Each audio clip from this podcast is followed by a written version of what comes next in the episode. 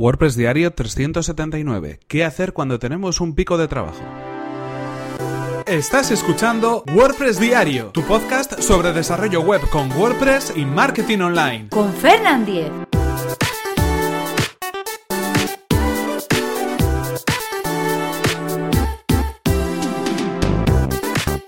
¿Qué tal? Hoy es jueves 4 de enero de 2018 y comenzamos con un nuevo episodio de WordPress Diario, donde hoy vamos a hablar acerca de qué podemos hacer cuando tenemos un pico de trabajo, cómo podemos repartir esas tareas o esos momentos puntuales. Pero antes recordaros que este episodio está patrocinado por Raidbox, es una compañía de hosting profesional especializada en WordPress. Consigue ahora un 33% de descuento en Raidboxes en tu servicio de hosting completamente gestionado que te permitirá centrarte en lo que en realidad te interesa, que es tu negocio. Accede a redoxes.es barra Fernan y comienza tu prueba gratuita y sin compromiso en tu hosting profesional para WordPress.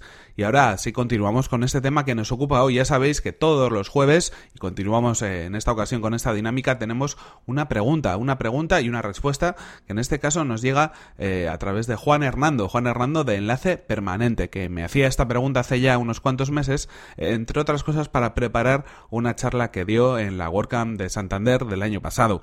Eh, la charla que él estaba dando iba sobre productividad y entre otras preguntas eh, me preguntaba para saber, bueno, mi opinión o para tener un testimonio con el cual cotejar la información que iba recopilando, eh, cuál era el, método o cuáles eran los pasos que seguía cuando tenía un pico de trabajo en mi día a día, en mi, en mi propio trabajo, cómo gestionaba esos momentos donde se pueden juntar trabajos de varios clientes y de alguna manera pues tienes que intentar conseguir eh, pues eh, mejorar el, el, proceso o sacar lo más rápido posible el trabajo o al menos gestionarlo de algún modo. En este caso, esta pregunta, como decimos, iba sobre cómo gestionar eso cuando de pronto tienes un sistema de productividad para ir sacando el trabajo diario, te falla por el motivo que sea y te encuentras con varios clientes o con varias tareas a realizar en las cuales no vas a tener tiempo de poder hacerlas. En ese sentido, la respuesta que yo le daba era la siguiente. En primer lugar, en primer lugar, cuando me sucede esto hay que tener en cuenta que probablemente la respuesta que tenga que dar se la tenga que dar a varios clientes. Esa solución a esos problemas o esas tareas que tengo que realizar sea para clientes diferentes. Lo primero de todo es eh, directamente informar, o eso es lo que yo creo que hay que hacer, informar a los clientes de que por algún motivo extraordinario, que no es habitual, pues el trabajo que hay que entregar se va a demorar más de la cuenta. Si teníamos previsto entregar un trabajo o una parte de un trabajo en un día en concreto, pues habrá que eh, recalcular de nuevo el calendario para poderles dar una fecha que sí se ajuste a las mm, posibilidades que nosotros tenemos en ese momento y explicarles los motivos por los cuales no va a poder ser posible entregar esa parte del trabajo, esa tarea o ese trabajo completo en la fecha que estaba acordada.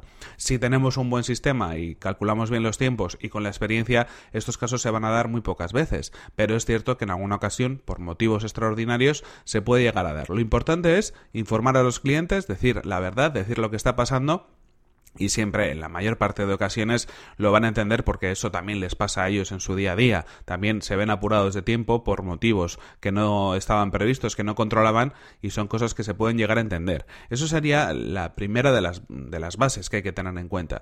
El segundo de los elementos, la segunda, eh, digamos, información que le comentaba a Juan en esta pregunta, es que hay que tratar de priorizar a aquellos clientes a los cuales les pueda urgir más ese trabajo realmente, los que para ellos sea más importante tener eso terminado. O en un segundo momento lo que para ti sea más urgente. Si tú necesitas eh, concatenar varias tareas porque estás en un equipo de trabajo y hay que, bueno, sin que tu trabajo salga no van a poder salir otras cosas, pues tendrás también que tener en cuenta que debes priorizar lo que a ti te interesa o lo que a tu equipo de trabajo le interesa. Si no es así, tendrás que priorizar lo que a ese cliente le va a poder interesar más o incluso pues eh, posponer alguna de las fases de ese trabajo para que realmente se pueda lanzar algo y luego se pueda eh, actualizar con otra información teniendo algunos días más para poder terminar ese proyecto o ese trabajo. En este caso normalmente hablamos de sitios web pero en un sitio web hay muchas partes que hay que tener en cuenta. Están las diferentes secciones de una página, están el material gráfico, están los textos, está bueno eh, funcionalidades extra que se puedan implementar en el proyecto. Entonces en ese sentido hay que ver un poco también el propio proyecto las necesidades que puede tener. Así que sería un poco, bueno, concatenar un poco todos los elementos, ordenar un poco todos los elementos, hacer ese puzzle para que, bueno, pues el daño que puedas hacer sea el menor posible en todos los casos. En ese sentido, al final estamos hablando de sentido común, así que tampoco es algo tan extraño, pero está bien tener un poco las cosas claras de antemano y muchas veces la experiencia te lo dice para poder, bueno, pues eh, solucionar los problemas primero a tiempo y si no es posible, pues por lo menos causando el menor perjuicio posible a las personas que están interesadas, bien tus compañeros de trabajo o bien los propios clientes en este caso.